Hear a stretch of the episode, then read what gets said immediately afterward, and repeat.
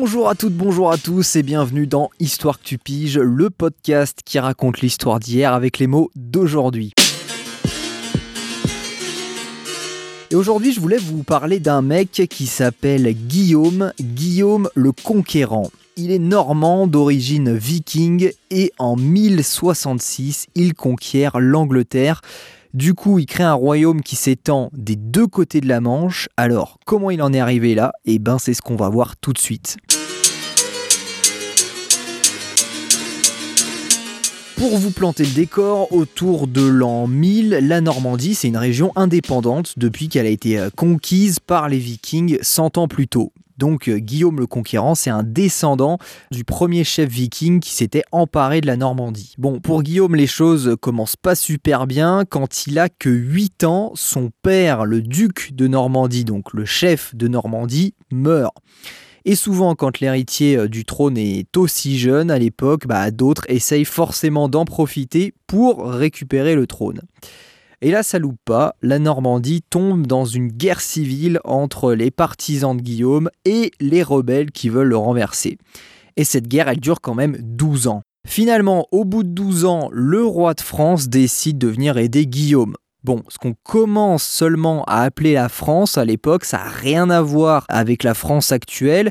C'est un tout petit territoire, beaucoup moins puissant que la Normandie d'ailleurs, et qui regroupe en gros euh, l'île de France, la Champagne-Ardenne, la Picardie et euh, le nord des pays de la Loire. Et donc le roi de ce petit royaume de France veut pas que les rebelles s'emparent de la Normandie, parce que ces rebelles, ensuite, bah, ils pourraient bien s'attaquer à la France. Et donc en 1047, les troupes de Guillaume, aidées par celles du roi de France, écrasent les rebelles près de Caen.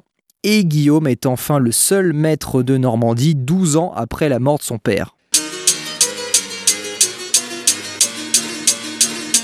Maintenant que les choses se sont calmées en Normandie, Guillaume y commence à avoir un peu d'ambition, faut pas déconner. Et à l'époque, le moyen le plus efficace d'agrandir son territoire, c'est encore de se marier. Alors évidemment pas avec n'importe qui. Hein. Donc dans les années 1050, Guillaume épouse Mathilde, la fille du comte de Flandre. À l'époque, la Flandre, c'est aussi une région indépendante qui regroupe une bonne partie euh, du nord de la France actuelle et de la Belgique.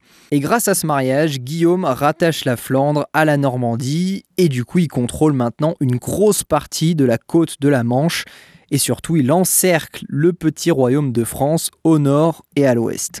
Du coup, le roi de France commence à se dire que ça sent pas bon pour lui. Il va voir les chefs d'autres régions comme euh, l'Aquitaine et la Bourgogne et il leur dit euh, Bon, les gars, euh, Guigui en Normandie, il a un peu trop pris la confiance et ça m'étonnerait pas qu'il nous la fasse à l'envers. Donc, faut qu'on réagisse avant qu'il soit trop tard.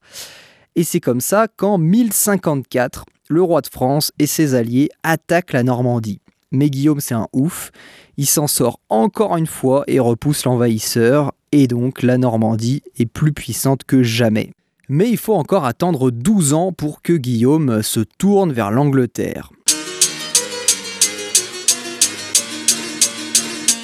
En fait, ça fait des années qu'il est très pote avec le roi Édouard d'Angleterre.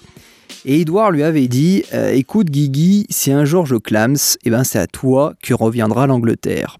Donc Édouard finit bien par clamser en 1066, mais le beau-frère d'Édouard, Harold, refuse de laisser la couronne d'Angleterre à Guillaume. Du coup, Guillaume, il est super vénère. je suis vénère, super vénère. Je vois ça. Et il traverse la Manche avec 600 navires. Finalement, la méga bataille décisive qu'on voit à la fin des films, elle a lieu à Hastings, dans le sud de l'Angleterre. Alors, je vous passe les détails, apparemment c'est une vraie boucherie. Et dans ce carnage, les troupes de Guillaume zigouillent Harold.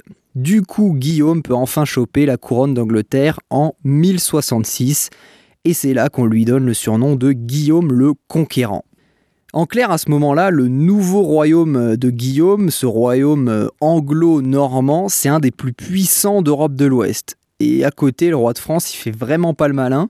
Surtout que les descendants de Guillaume vont étendre ce royaume sur toute la côte atlantique jusque dans les Landes. Donc ils vont régner sur presque toute la moitié ouest de la France actuelle. Et c'est là qu'on va voir apparaître des personnages mythiques comme par exemple Richard Cœur de Lion. Mais ça, On le verra dans un prochain podcast.